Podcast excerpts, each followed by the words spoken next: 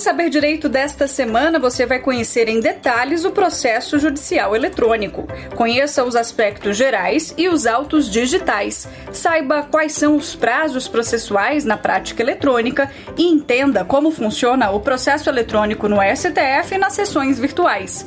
As aulas são com o professor Tiago Rabelo.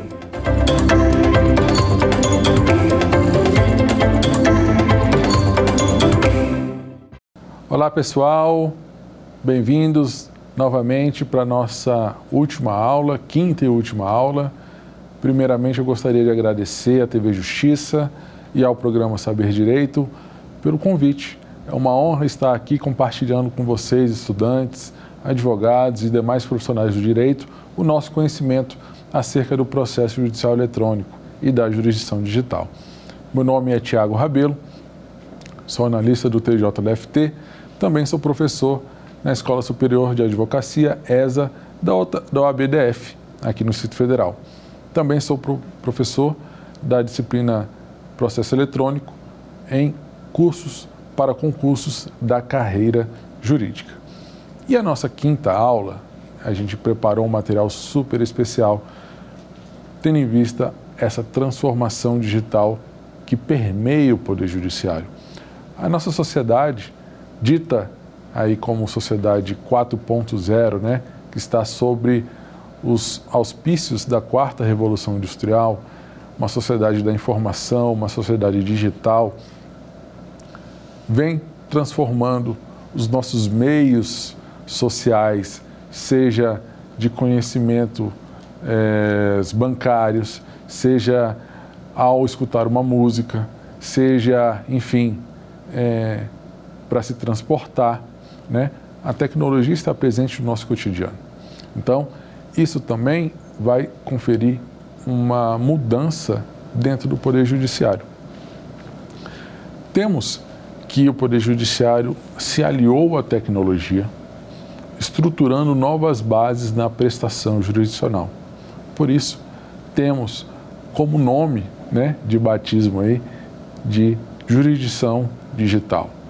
Temos também, por meio do CNJ, o programa Justiça 4.0, que abarca inúmeras premissas, inúmeras diretrizes para a consolidação da tecnologia, que ela efetive cada vez mais uma celeridade, né, que confira melhor e maior acesso ao jurisdicionado e aos advogados e todos os profissionais de direito mediante o trabalho nos serviços judiciários. A partir disso, nós temos, ao longo dessa nossa aula, algumas resoluções que tratam do juízo 100% digital, que tratam do balcão virtual, que tratam das salas passivas, que tratam dos núcleos de justiça 4.0, núcleos de justiça 4.0. Sendo que você que está estudando para concurso também tem que se atentar, pois já está previsto em edital de concurso para defensor público algumas dessas resoluções. E a tendência é que esse material que a gente previu aqui para vocês seja recorrente em questões de concurso de tribunais e demais carreiras jurídicas. Então, a gente vai sempre atualizar vocês por meio do nosso da nossa rede social arroba prof.tiago e podem contar comigo no tocante às questões relacionadas já à jurisdição digital. E a gente vai trazer inicialmente algumas premissas que foram ditadas aí pelo CNJ.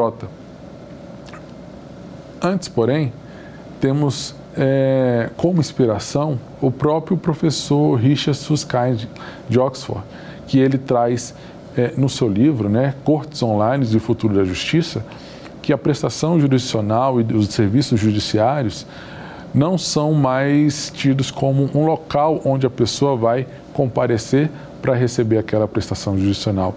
E entendemos agora que a justiça é como um serviço. Né, que pode ser disponibilizado, como a gente falou, como uma música, como um serviço bancário, como né, um outro serviço né, já possível né? e plausível na medida em que isso seja viabilizado né, por meio de resoluções e por meio legal, né, com a atualização do processo legislativo no tocante ao processo judicial, atualização do CPC, do, C, do CPP e demais leis que permeiam aí o direito processual. Então, nós temos, é, voltando, né, nós temos como premissa né, da Justiça 4.0, né, a justiça que se está se transformando como é, é, tecnológica né, e como objetivo nessa nossa aula, um objetivo geral de tratar acerca do acesso à justiça de modo efetivo.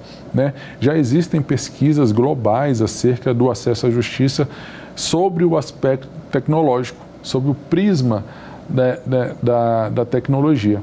Então, é, isso não ocorre tão somente no Brasil. Isso está acontecendo em escala global. Né? Efetivamente, os serviços judiciários estão aí é, na internet, né? disponíveis aos cidadãos que queiram entender se tem direito ou não tem direito, né? se podem acessar a justiça ou não, né? se como podem acessar e de que maneira podem acessar. Tudo isso deve estar disponibilizado de uma maneira mais com linguagem simples, com de uma maneira mais correta, utilizando de novas técnicas, né? utilizando de recursos visuais, né? Então, temos aí o legal design e o visual law também como complementares nessa mudança de paradigma para o contexto, uma mentalidade nova dentro do Poder Judiciário. E assim, nós vamos para as nossas premissas que estão previstas aí na Resolução 335 do CNJ, né? A Justiça 4.0, pessoal, tem foco na promoção tecnológica né, de inovações dentro do Poder Judiciário, visando atender melhor os usuários. Né? A experiência do usuário ela vai ser levada em consideração para a melhoria do serviço. Quem são esses usuários? internos, servidores, magistrados, bem como e principalmente o usuário externo, os jurisdicionados, os advogados, eles têm que ter uma melhor usabilidade do sistema, conferir maior acesso às informações e ter disponibilidade informacional. Então, é, a acessibilidade e a usabilidade né, são preceitos fundamentais nessa nova modificação com relação à Justiça 4.0.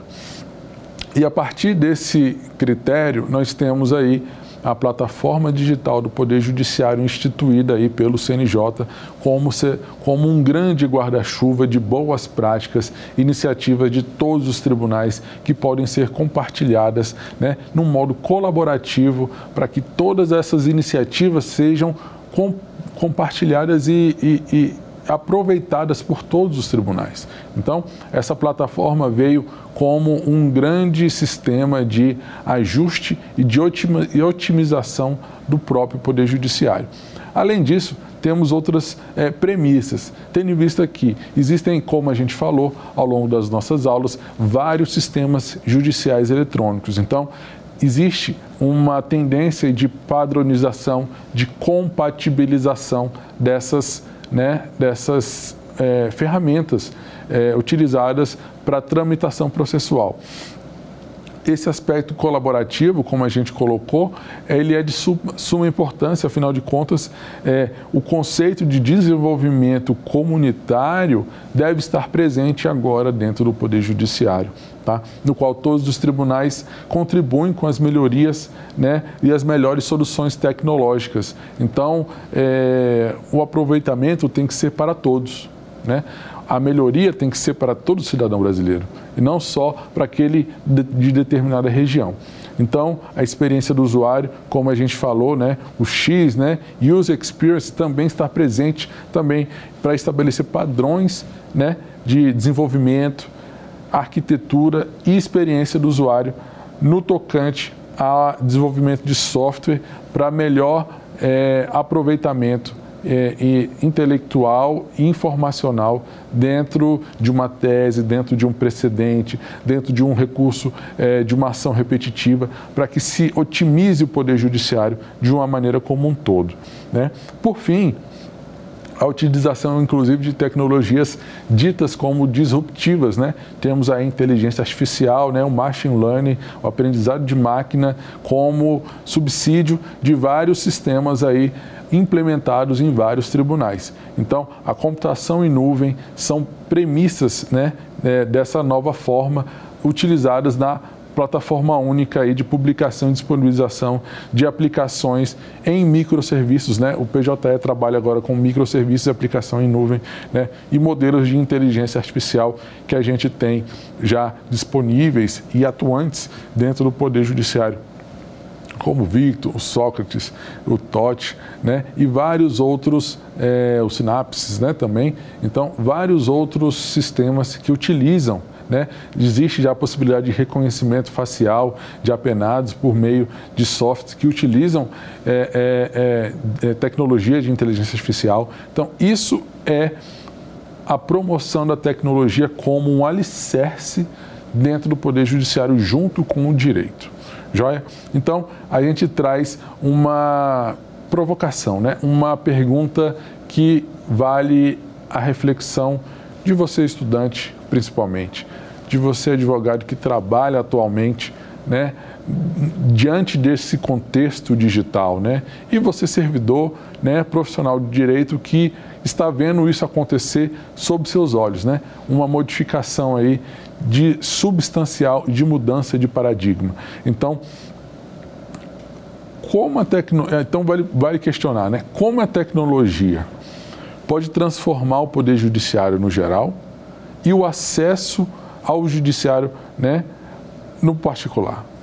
Como isso pode ser ventilado e pode ser trabalhado perante todos esses profissionais, né? principalmente com relação ao usuário, que deve ser um objeto de constante preocupação nessas transformações. Então, temos que compatibilizar todos esses interesses. Então, essa pergunta traz uma, uma perspectiva é, de adequação, né? porque a justiça em transformação pode ser aplicada e exercida hoje em dia de forma remota, de forma online, de forma à distância, por meio de plataformas eletrônicas. Então, enseja uma mudança para essa chamada jurisdição digital, uma mudança de mentalidade. Então, é, essa prestação jurisdicional, por exemplo, aconteceu e tá, está acontecendo por meio de resoluções que tratam do juízo 100% digital, que tratam do balcão virtual, que tratam das salas passivas. Então, a gente vai trazer agora, a partir de agora, um pouquinho de cada dessas resoluções, mas que ao se somar uma com a outra, vai transformar esse propósito na jurisdição digital. Primeiramente, vamos falar do juízo 100% digital, aquele previsto aí na resolução 345 é, de 2020. Juízo 100% digital, ele traz uma nova metodologia de trabalho. Ele, ele confere a uma unidade judicial em que a a tramitação de um processo, ainda que eletrônico, mas que atos sejam feitos de forma presencial. O juízo 100% digital confere ao cidadão, né, ao jurisdicionado, a experiência de utilizar-se de meios exclusivamente pela internet. A sua opção, né, a sua faculdade em optar pelo juízo 100% digital é, não é obrigatória até o presente momento, é facultativa, porque isso entende que há uma transformação e um entendimento novo para que a parte, junto com o seu advogado, faça essa opção no momento da distribuição processual. Então, por exemplo, dentro do PJE vai existir um campo chamado é, distribuir, é, solicitar 100% digital, sim ou não. Se você marcar sim, esse processo que você solicitou vai percorrer o caminho da competência digital. Ele vai trazer atos exclusivamente judiciais e também das partes de forma remota, de forma eletrônica, de forma digital. Seja ela sessão de conciliação, audiência de instrução e julgamento, e, por fim, né, alguma manifestação, é, uma sustentação oral, sempre de forma digital, com, culminando também no julgamento eletrônico pelo magistrado. Vamos ver como isso é, está previsto aí nessa resolução. Essa novidade, pessoal, é, deve promover aí efetivamente o acesso à justiça no plano digital, aliando aí o trabalho humano com o trabalho tecnológico, né? Então, isso gera um baixo custo e um impacto estrutural na tramitação processual. Veja bem, pretende-se assim no Poder Judiciário que esteja realmente inserido na era digital, né? efetivando exclusivamente todos os atos de maneira eletrônica. Então, é, dispensa-se, de certa maneira, alguns espaços físicos, né? para que passe a ser tramitado um processo na arena virtual, na arena da internet. Tudo vai ser procedimentado, procedimentalizado, né, ocupando de sobremaneira a internet, oferecendo serviços online, como suscitou o professor inglês. Então, a gente tem, pro, por pressuposto, a nossa Constituição e o CPC que atendem essa possibilidade de inovações tecnológicas dentro do Poder Judiciário. Tá? O CPC também promove a adequação e a compatibilidade de novas tecnologias no artigo 196, né? que o CNJ ficou é, com essa atribuição de atribuir e conferir toda e qualquer é, competência tecnológica é, perante os tribunais é, conforme vem sendo adequado. Tá?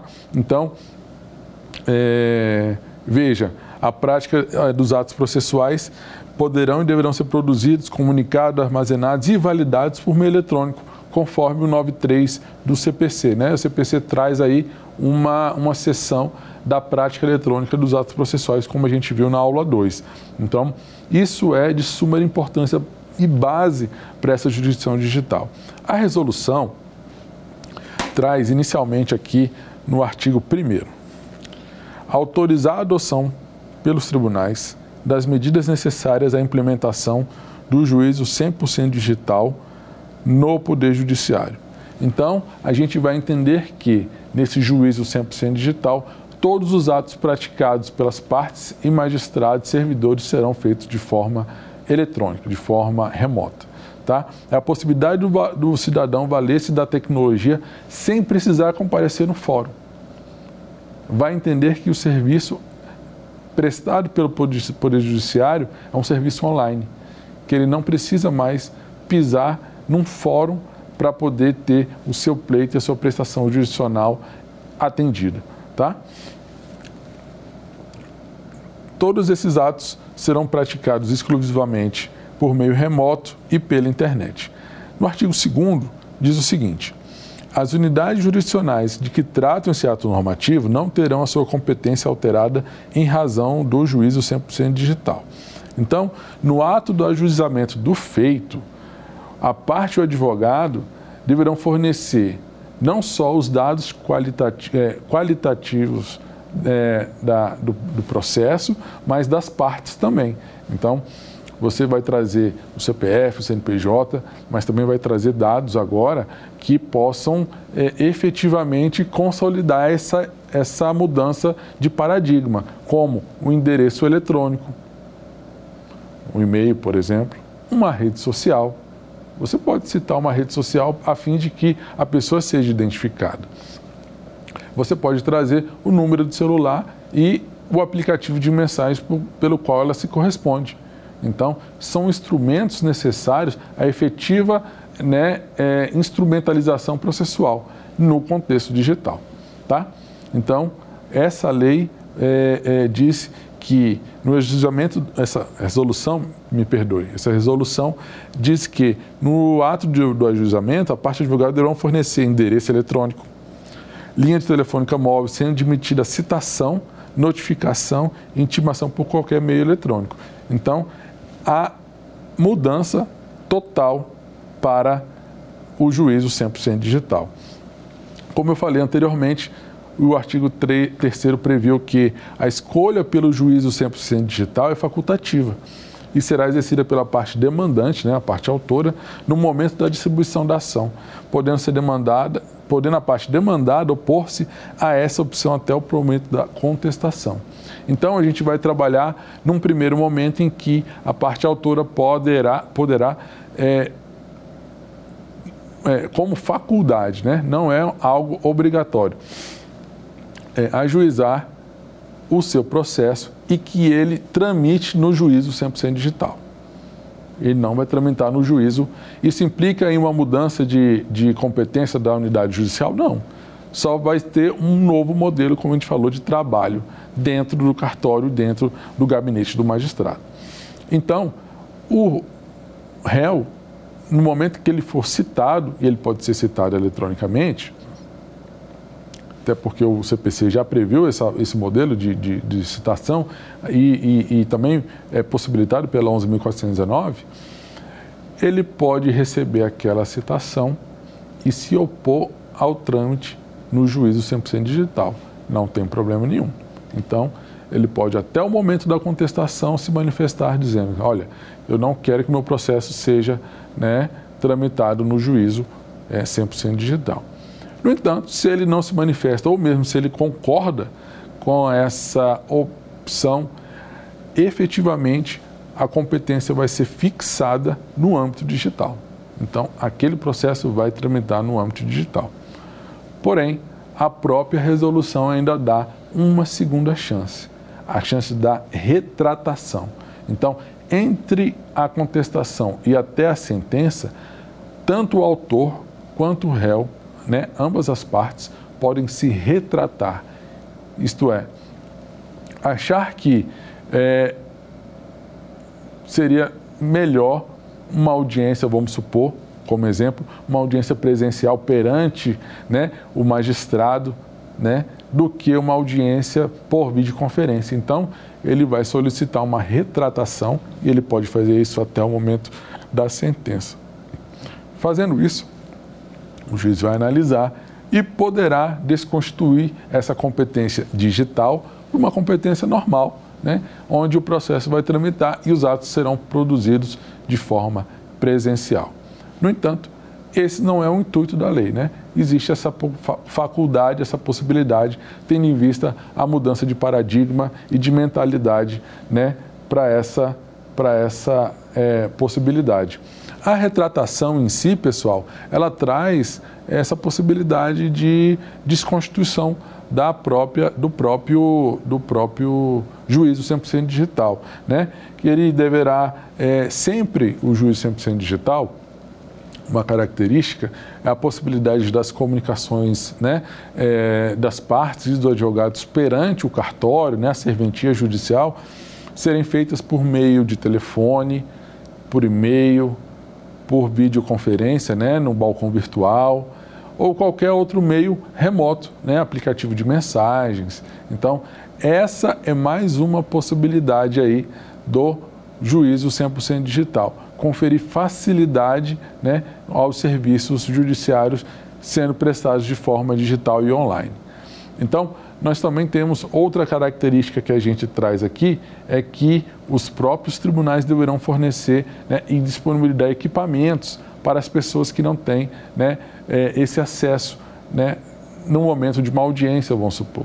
Então, a instituição de alguns equipamentos e salas destinadas a esse público que não tem acesso também é sempre motivador para que esse juízo 100% digital se é, consolide perante os tribunais brasileiros.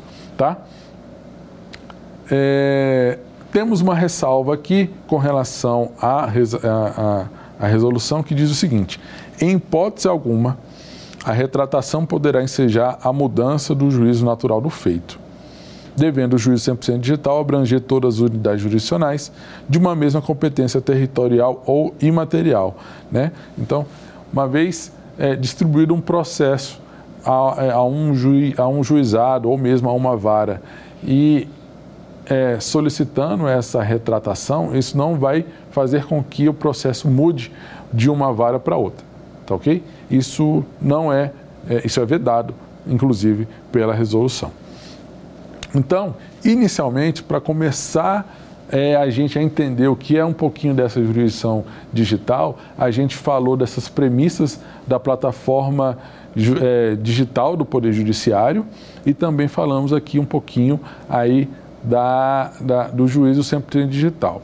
Temos uma outra resolução, complementando já essas duas resoluções, que eu acho muito interessante, que é a resolução 354, que visa o cumprimento digital de ato processual. Essa resolução, pessoal, regulamenta as audiências, né? Ela foi muito utilizada ano passado em razão da pandemia, questões né, dos presos, né, de, por videoconferência, né, a possibilidade de audiências remotas né, no âmbito penal, né, a realização de audiências e sessões por videoconferência né, e telepresenciais e as comunicações de atos processual por meio, de, por meio eletrônico. Então, isso é cabível tanto na primeira quanto na segunda instância em todas as esferas aí dos tribunais brasileiros. Então, a lei traz, é, você que está estudando para concurso, vai trazer alguns conceitos que o examinador pode vir a querer te confundir. Né? Tra fala da, da, da audiência telepresencial, audiência telepresencial e a, e audiência por videoconferência. Vamos conferir aqui a diferença na letra da lei, na letra da resolução. Olha só, artigo 2 Para fins dessa resolução, entende-se por videoconferência a comunicação à distância realizada em ambientes de unidades judiciárias. Então, é, o juiz, ou promotor, advogado estarão em unidades judiciárias dentro do Poder Judiciário de um fórum, né, é, conduzindo aquela audiência. Né, o juiz estará, estará conduzindo aquela audiência. E uma audiência telepresencial é uma audiência ou sessão realizada a partir de ambiente físico externo às unidades judiciárias, né? como também pode acontecer é, em razão aí da pandemia dos fóruns ainda estar fechado. Né? Essa participação por videoconferência, pessoal, ela se dará por meio da internet, né? uma rede, é, uma, a internet, né? rede mundial de computadores, não podendo ser por rede privada, tá? Sempre pela, pela rede é, pública, digamos assim, né? A internet.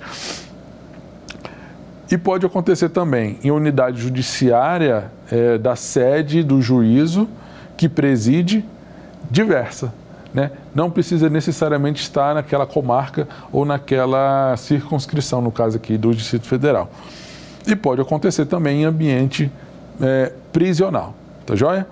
A diferença para uma audiência telepresencial, que é aquela, reiterando, que a audiência é, e a sessão são realizadas em ambientes externos ao Poder Judiciário, né, as instalações do Poder Judiciário, serão determinadas pelo juízo é, a requerimento das partes, tá? E se pode ser conveniente e viável, ou mesmo pode ser determinada de ofício pelo próprio magistrado, né? No entanto, a resolução traz algumas questões aqui que são exigidas para que seja marcada essa audiência telepresencial. Primeiro, a questão da urgência. Segundo, quando há alguma substituição ou designação de magistrado com sede funcional diversa. Né? Nós temos estados aí muito grandes, então temos aí a possibilidade de um magistrado né, poder conduzir uma, uma audiência telepresencial à distância, né? mesmo sendo é, com sede funcional em outra, em outra comarca. Mutirão ou projeto específico, né? nós temos aí a sessão de conciliação, né? semana da conciliação, a questão dos superendividados, né? então temos temas aí que já estão é, pautas específicas para né, o, o, os processos de, de questões aéreas, né? então existem, pode, podem existir aí né, um mutirão que facilite e organize, a, o, junto com os prepostos das empresas, a facilitação de conciliação e mediação. Né? Isso é super importante também. Também temos a indisponibilidade né, do, da temporária do foro, né, por alguma calamidade, né, uma chuva extrema, força maior, né, e que, em razão do processo estar é, no PJE ou mesmo no juízo 100% digital, permite que isso seja continuado sem prejuízo às partes. Né? Então, temos aí possibilidades é, que a tecnologia né, veio a nos ajudar.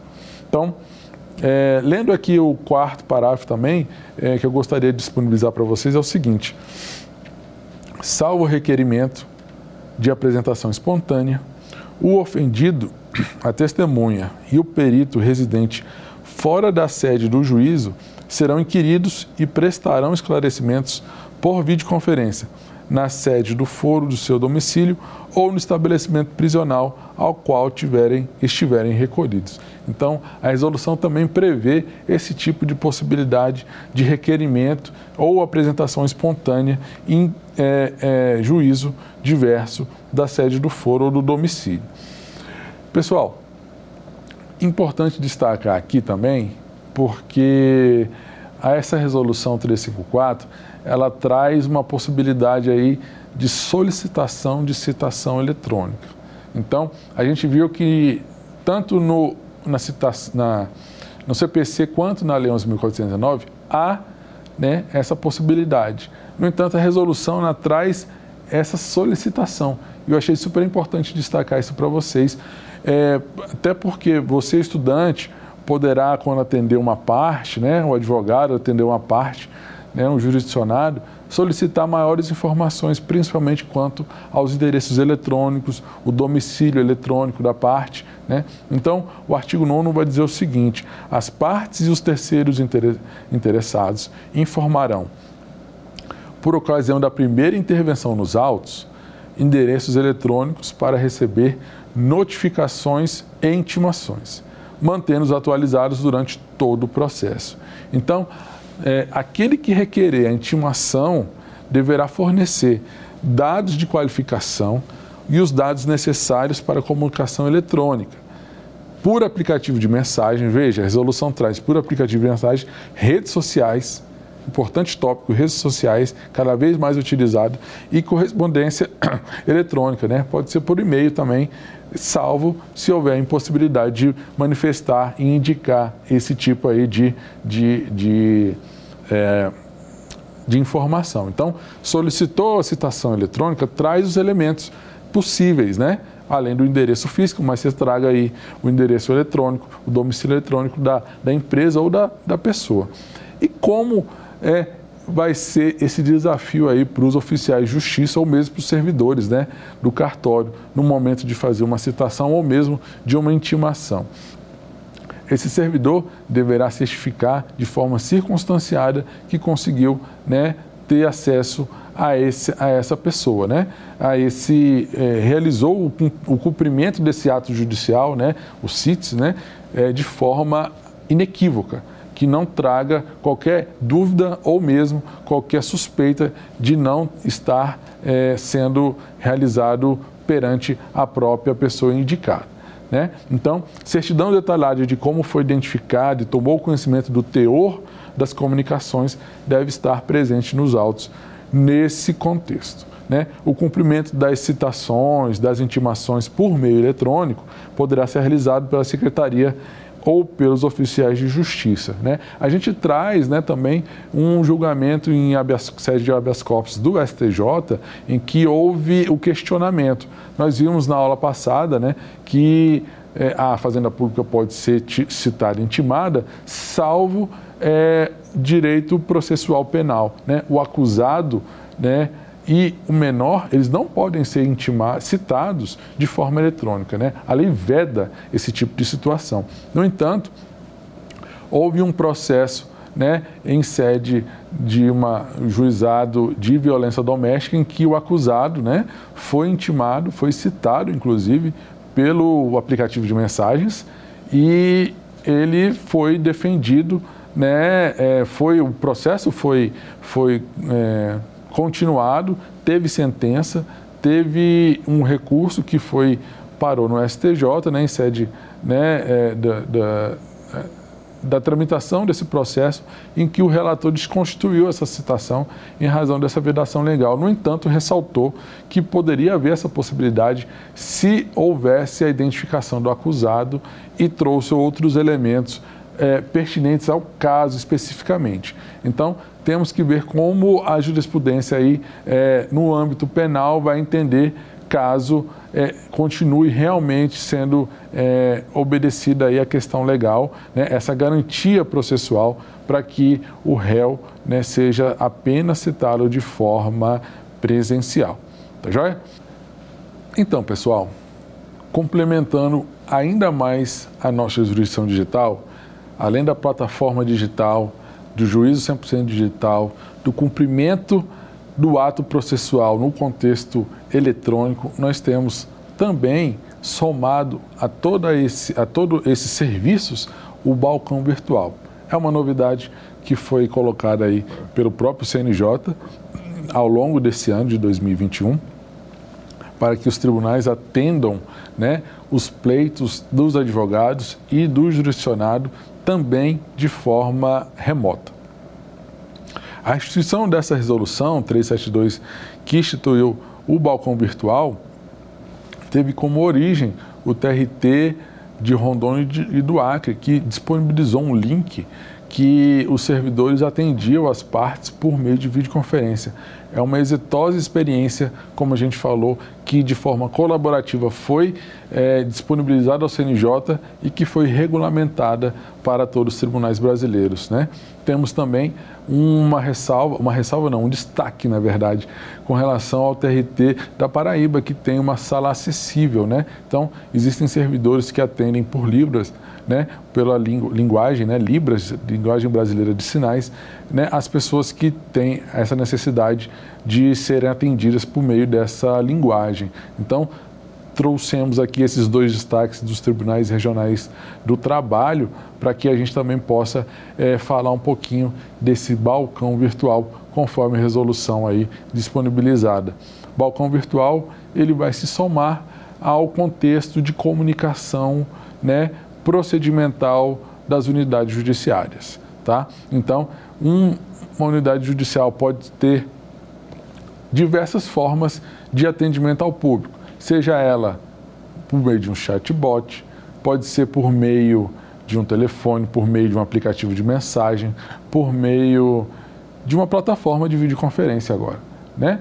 Então, o balcão virtual veio se somar, né, e garantir o efetivo atendimento ao cidadão perante aquela unidade judiciária. Então, vamos ver o que é possível e o que não é possível dentro do balcão virtual? Vamos lá. É verdade, bem verdade que continuando essas restrições sanitárias, o balcão virtual vai se tornar algo inerente ao trabalho do serviço do Poder Judiciário. Né? Então, é, está tão desejada a superação dessa nefasta pandemia, né, ela pode ser algo que não venha a se tornar é, é, futuramente um outro, um, é, descontinuidade do serviço. Acredita-se que há, haverá a, a continuidade desse serviço em um modelo híbrido, né, atendendo também presencial futuramente e por meio do balcão virtual. Então, existe a necessidade de, dos tribunais disponibilizarem um link de acesso por meio de uma ferramenta, porque não existe uma ferramenta única de videoconferência padronizada. Né? Cada tribunal pode disponibilizar a sua ferramenta. Então, esse link de acesso ele tem que estar aí direto e imediato perante as secretarias das varas, né? E ao lado de número de telefone e de e-mail também. Então, o acesso se dá a qualquer parte, advogado ou qualquer interessado que busca né, informações aí acerca da, de um processo né, ou de alguma orientação né, com relação ao andamento processual. E esse atendimento é realizado, pessoal, independente de qualquer registro prévio de autenticação ou de identificação. Não há necessidade de realizar um registro né, para ser atendido perante aí o balcão virtual. Né? Um servidor estará disponível do outro lado da telinha, né, é, no aguardo da presença do, do jurisdicionado ou do advogado é, perante aquele balcão virtual, durante o período do expediente forense. Então, é, não haverá atendimento fora do expediente forense, tem que ser sempre durante o expediente inicial e término do Poder Judiciário. Olha só na resolução. Os tribunais, à exceção do Supremo Tribunal Federal, deverão disponibilizar em seu sítio eletrônico ferramenta de videoconferência que permita imediato contato com o setor de atendimento de cada unidade judiciária, popularmente denominado como balcão, durante o, durante o horário de atendimento ao público.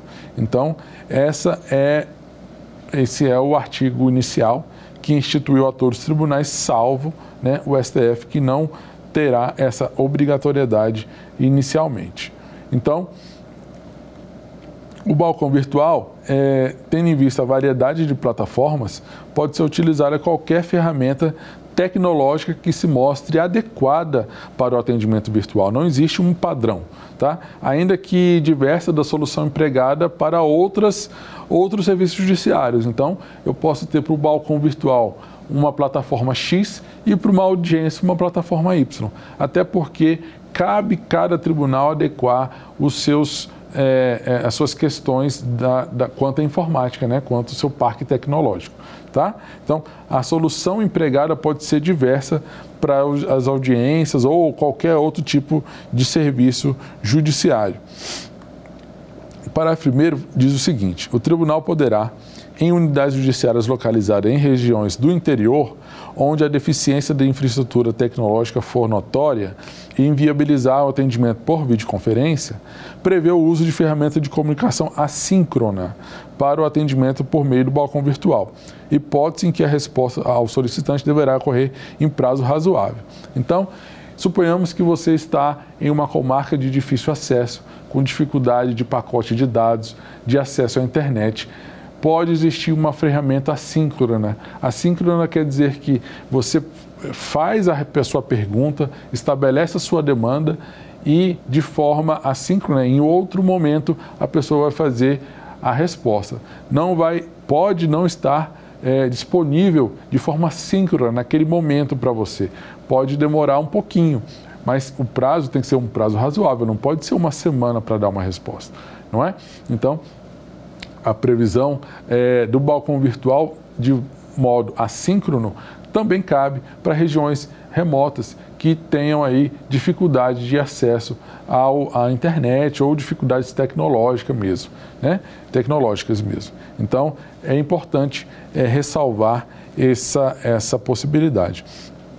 Mais uma vez, o horário do atendimento, conforme o artigo 3 o balcão deverá funcionar durante todo o atendimento ao público, de forma similar ao balcão de atendimento presencial. Né? Existe uma vedação que é super importante. O fato de existir o balcão virtual, isso não quer dizer que haverá aquele retrocesso de como era na, na, no atendimento ao balcão perante um processo físico. Então, o balcão virtual tem como vedação o peticionamento. Tá? Então você não pode utilizar o chat daquele balcão virtual ali para encaminhar uma petição ou uma manifestação né, dentro do seu processo. Isso deve ser feito mediante o encaminhamento da petição ao sistema judicial eletrônico propriamente utilizado pelo próprio tribunal. Então é vedado o peticionamento por meio do balcão virtual. Tá joia? Pessoal, vamos continuar aqui falando mais um pouquinho sobre o, outra resolução, que é a resolução da justiça, do núcleo de justiça 4.0. Importante a gente tratar aqui, pessoal, que esse núcleo de justiça 4.0, resolução 385 2021, né, já está sendo também exigido em concurso aí, tá? Já tem, já tem alguns tribunais que estão é, nos editais colocando isso. Por quê? porque é uma tendência que vai efetivamente mudar outro paradigma, dar outro salto, sobretudo na velocidade, na agilidade, na celeridade da tramitação processual. Essa resolução, ela depende do juízo 100% digital. Então, necessariamente, o tribunal tem que estar, estar trabalhando já com esse paradigma do juízo 100% digital, onde a pessoa opta, né, é consolidado é efetivado essa competência digital e o processo tramita no juízo 100% digital. Uma vez é, realizada essa opção e, tramita, e o processo tramitando dessa maneira, há a possibilidade de criação de um núcleo de justiça 4.0. Nesse núcleo de justiça 4.0, há uma alteração de paradigma do Poder Judiciário. A gente vai entender realmente que a justiça é um serviço, né? é tido como um serviço e não mais como um lugar associado a um prédio físico, a um fórum é, que a gente chama de tribunal ou de fórum. Né? O propósito dessa justiça digital, efetivamente, visa reduzir custos, redimensionar unidades judiciárias e a gente vai efetivamente questionar alguns conceitos como a gente é, tem ainda atualmente, como comarca e circunscrição. Isso vem, vai vir a desaparecer, né? Vão ser criados aí núcleos de justiça civil, núcleos de justiça de juizado especial, né? Conforme as matérias e as competências dentro daquela, daquela competência é, é, da jurisdição é, daquele tribunal, certo? Então, a gente tem que o núcleo de justiça 4.0 é um redicionamento dimensionamento e que os cartórios presenciais vão praticamente se sucumbir, vão se tornar aí, né, cartórios virtuais efetivamente. Conceitos de comarca e sessão, virtu... sessão judiciária vão ser deixados de lado em razão do processo atrave... atravessar efetivamente a competência territorial. Mas como isso dará, Tiago? Como isso vai acontecer? Os núcleos têm que ser de uma, de uma mesma matéria. Inicialmente, tem que ser de uma mesma matéria e deve ter a competência é, dentro da jurisdição do tribunal. Então, um tribunal não pode né, afetar a competência é, territorial da outra, tem que respeitar os seus limites aí. Mas dentro do tribunal, essa competência territorial aí sim pode ser questionada e possivelmente vai ser eliminada futuramente. Né? Com um juiz coordenador, do núcleo e mais dois juízes para oficiar necessariamente dentro daquele núcleo de justiça 4.0. Veja só, artigo 1 os tribunais poderão instituir núcleos de justiça 4.0 especializados em razão de uma mesma matéria e com competência sobre toda a área territorial situada dentro dos limites da jurisdição do tribunal. Tá? Então, pode abranger mais de uma região administrativa ou, é, ou manter aquela região, mas é, efetivando, consolidando três varas cíveis em um núcleo apenas, né, né, de Justiça 4.0, conforme a estrutura do tribunal, é, com um juiz coordenador e dois juízes aí é, é, assistentes, né, que oficiem ali dentro daquele núcleo. A possibilidade do magistrado estar exclusivamente no núcleo ou ainda ser compatibilizado junto com a sua vara na sua titularidade, tá? Tendo que o, o núcleo de justiça 4.0, ele haverá uma distribuição processual livre, tá? O magistrado entre os magistrados aí designados, né? Como a gente falou, a dedicação do magistrado pode ser exclusiva ou cumulativa à sua unidade de lotação original. Os núcleos 4.0, pessoal, eles permitem um atendimento remoto, totalmente digital, tá? E que, e que é, todos que procurarem um serviço judiciário podem solucionar os seus litígios é, específicos sem estar atrelados agora a uma, né, a uma vara específica. Né? O fato de ter um núcleo é, poderá conferir maior celeridade.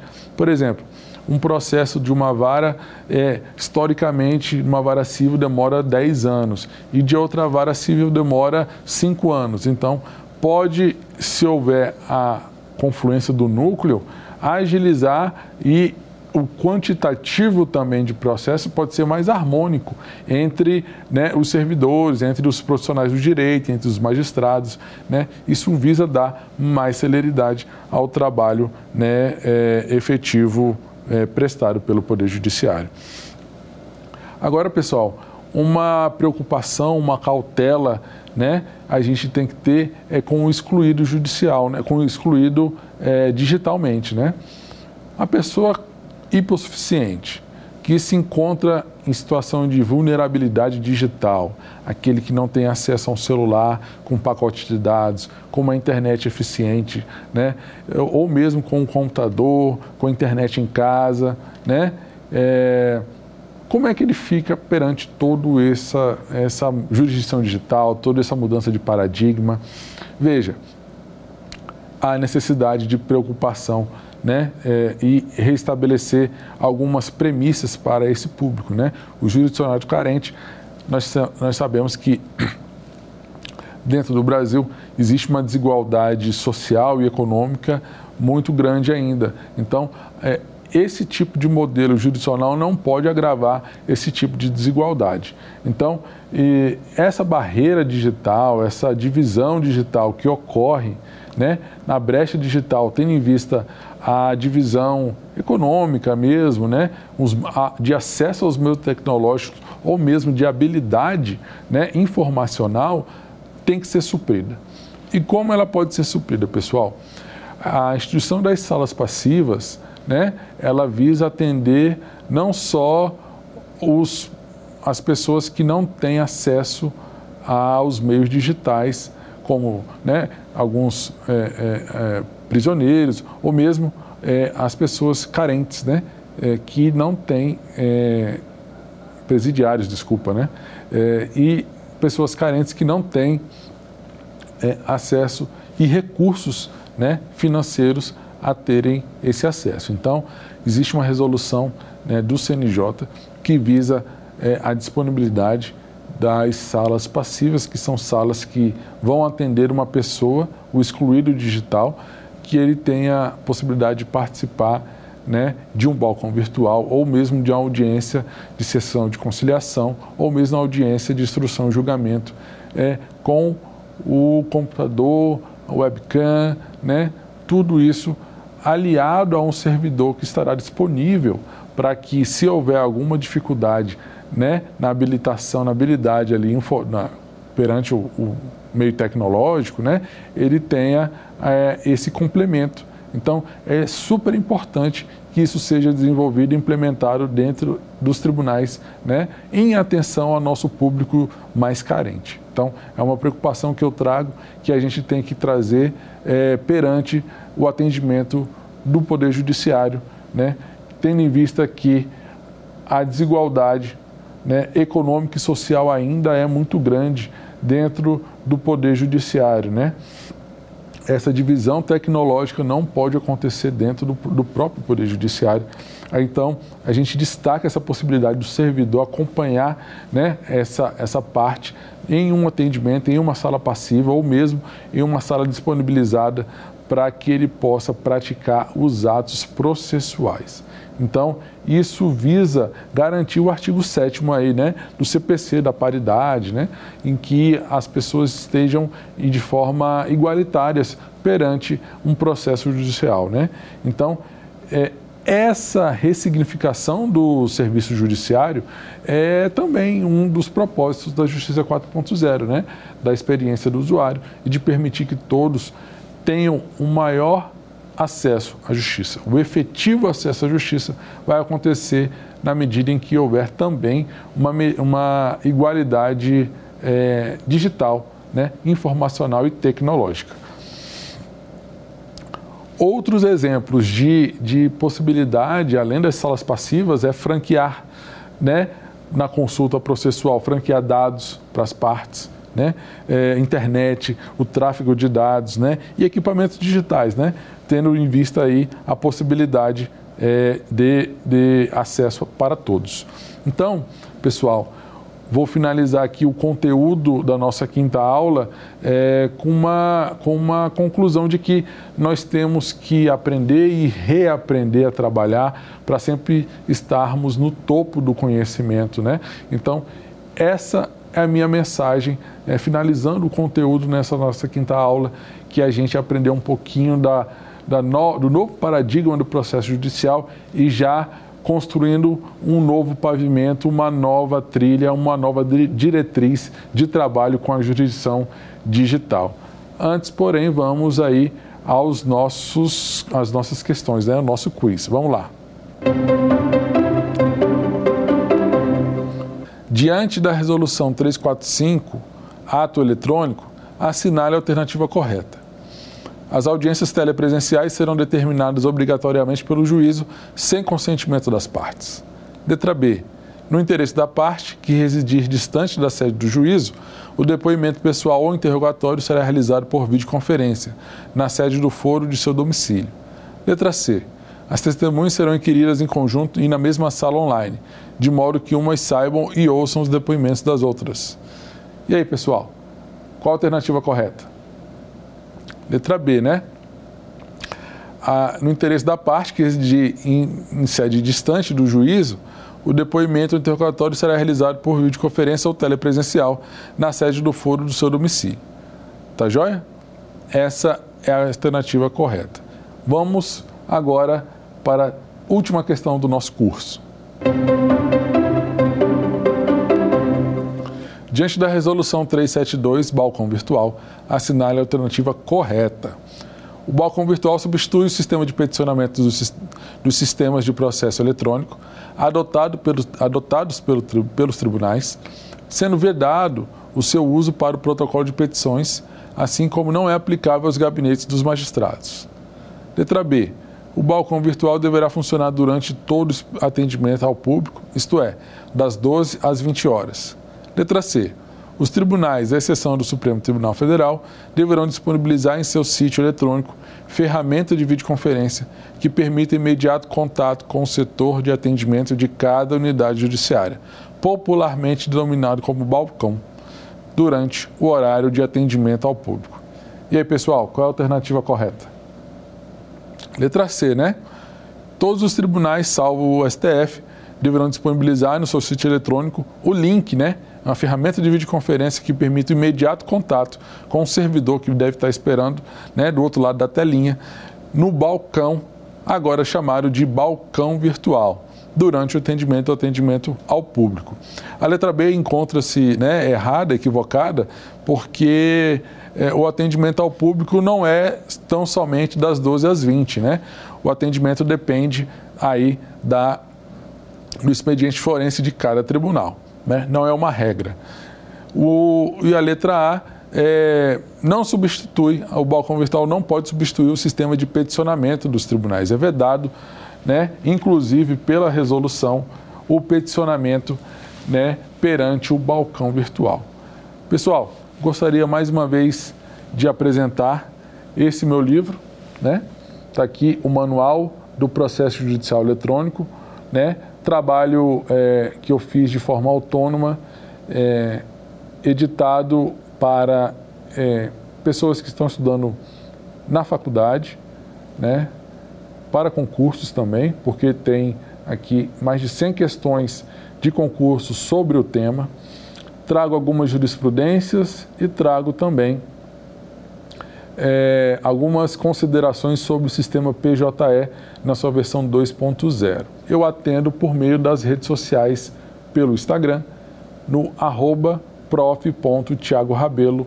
Né? Vocês podem entrar em contato, me seguir, que eu também continuo postando né, inúmeras dicas de concurso com relação ao tema, bem como dicas sobre o próprio PJE para os advogados.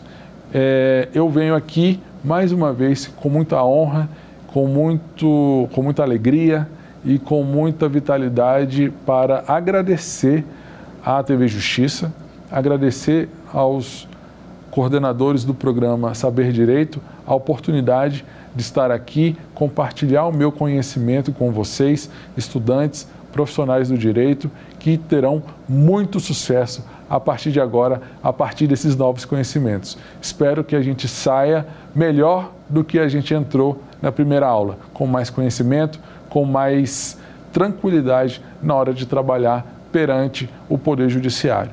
Então, fico aqui agradecido, de coração alegre e desejo sucesso, saúde principalmente e tranquilidade nos próximos eventos que a gente se encontrar e paz para todo mundo. Um grande abraço, até mais, até a próxima oportunidade. Muito obrigado dar alguma sugestão de tema para os cursos do Saber Direito? Então mande um e-mail para a gente, saberdireito.stf.jus.br ou entre em contato pelo WhatsApp. O número é esse que aparece na sua tela. Você também pode estudar pela internet. Acesse nosso site tvjustiça.jus.br ou pode rever as aulas no canal do YouTube TV Justiça Oficial.